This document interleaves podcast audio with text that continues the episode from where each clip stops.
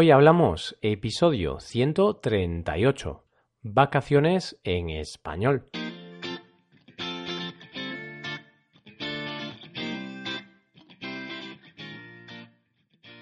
Bienvenidos a Hoy Hablamos, el podcast para aprender español cada día.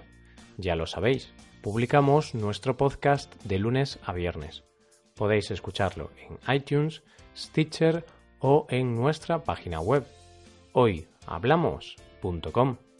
Recordad que en nuestra página web tenéis disponible la transcripción completa del audio de este episodio. ¿Qué pasa, compañeros? ¿Qué tal ha ido el fin de semana? Espero que haya ido muy bien.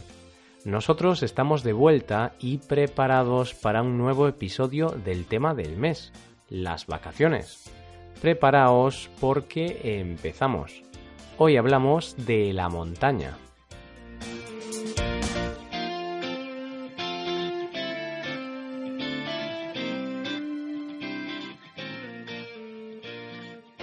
Real Madrid o Barcelona.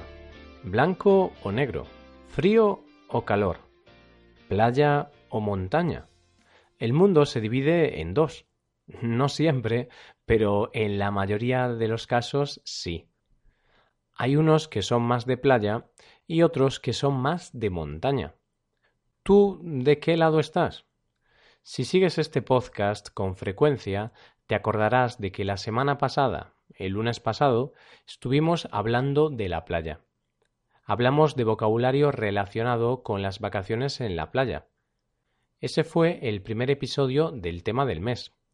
En este episodio vamos a hacer lo mismo, pero en esta ocasión vamos a hablar de vocabulario relacionado con la montaña. Y es que el mundo no se acaba solo con la playa.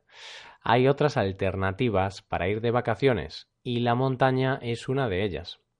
Ir a la montaña es una opción cada vez más elegida para ir de vacaciones.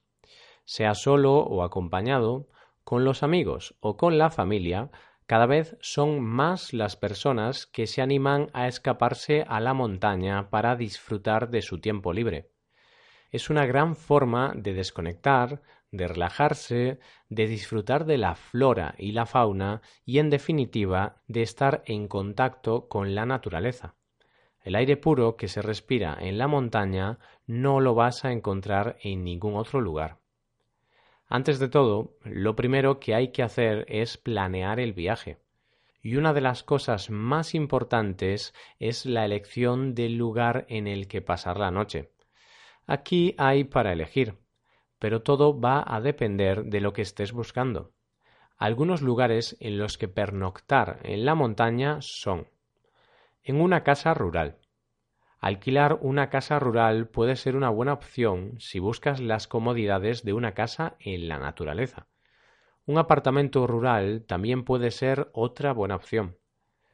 Un hotel rural. Esta opción es aún más cómoda que las opciones anteriores. Pero seguramente habrá que rascarse algo más el bolsillo. Es decir, habrá que gastarse algo más de dinero. Una cabaña. Aunque sea de un menor tamaño que una casa o un apartamento, una cabaña tiene ese encanto, tiene algo especial. Si buscas algo más alternativo y más conectado a la naturaleza, puedes elegir entre dormir en una tienda de campaña o en una caravana. Todo depende de tus ganas y de tu presupuesto. Para mí, la acampada es uno de los mejores planes que se pueden hacer en la montaña. Eso sí, habrá que cargar peso extra para llevar el saco de dormir, cantimplora, linterna, navaja multiusos y demás material necesario para pasar la noche a la intemperie. Si por algo destaca la montaña es por la infinidad de actividades que se pueden hacer. Algunas de las actividades más recurrentes tienen que ver con los deportes de aventura. Sin embargo, en casos de buscar algo más tranquilo y relajante, también hay alternativas. Algunas de ellas son senderismo. Esta actividad deportiva consiste en recorrer a pie rutas o senderos por el campo o la montaña. Es el deporte más antiguo que se conozca, y lo bueno es que se puede practicar durante cualquier estación del año. rutas a caballo. Dar un paseo por la montaña a lomos de un caballo también puede ser una alternativa atractiva, y más si eres un amante de estos animales tan bellos. Cicloturismo. Para los amantes del ciclismo existe la opción de conocer el campo o la montaña en bicicleta, siempre y cuando haya rutas preparadas para ello, claro está. Como otra alternativa tranquila también está la pesca. Eso sí, esta actividad solo está hecha para las personas más pacientes.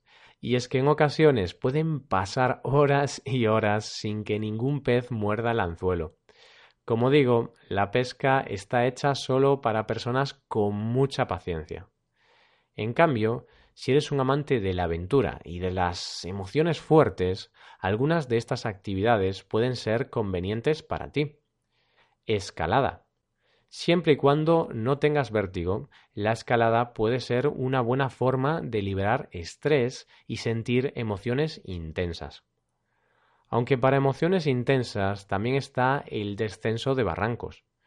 Este deporte consiste en saltar y deslizarse entre las rocas de los ríos. Un deporte muy de moda en los últimos años en España. Siempre y cuando se practique de forma segura, el descenso de barrancos puede ser una de las actividades más atractivas en la montaña. Seguimos con la espeleología, un deporte no apto para aquellos que sufren claustrofobia, el miedo a los espacios cerrados. Algunas montañas tienen cuevas cuyas cavidades hacen posible descubrir lugares oscuros y tenebrosos. Una experiencia única para probar durante las vacaciones en la montaña. Estas son solo algunas de las actividades que te proponemos, algunas más tranquilas que otras. No obstante, se elija hacer una actividad eh, u otra, siempre que se vaya a salir a la montaña hay que seguir una serie de precauciones. Toda seguridad es poca cuando se habla de actividades al aire libre. En la montaña hay que tener en cuenta estos tres puntos. Planificación, equipamiento y actuación. Para la planificación de un viaje a la montaña hay que Escoger una actividad adecuada al nivel y a la experiencia de los participantes. Consultar la previsión del tiempo. No vaya a ser que en mitad del viaje aparezca una tormenta peligrosa. Preparar un plan alternativo, siempre pensando en cualquier cosa que pueda pasar. Y por último, pero no menos importante, avisar del lugar al que se va y de la hora a la que se tiene previsto volver. En cuanto al equipamiento, será necesario llevar ropa y calzado adecuado, y material según el tipo de actividad que se vaya a realizar. No obstante, nunca nos podemos olvidar de un botiquín, una gorra o sombrero, protección solar y algún teléfono móvil con la batería cargada. Y el tercer punto habla de algunos consejos a la hora de actuar, como beber agua en abundancia, no separarse nunca del grupo o comprobar siempre la meteorología para evitar sorpresas. Y con estos consejos llegamos al final del episodio. Espero que lo hayáis disfrutado y hayáis aprendido nuevo vocabulario con nosotros. Nos ayudaríais mucho dejando una valoración de 5 estrellas en iTunes.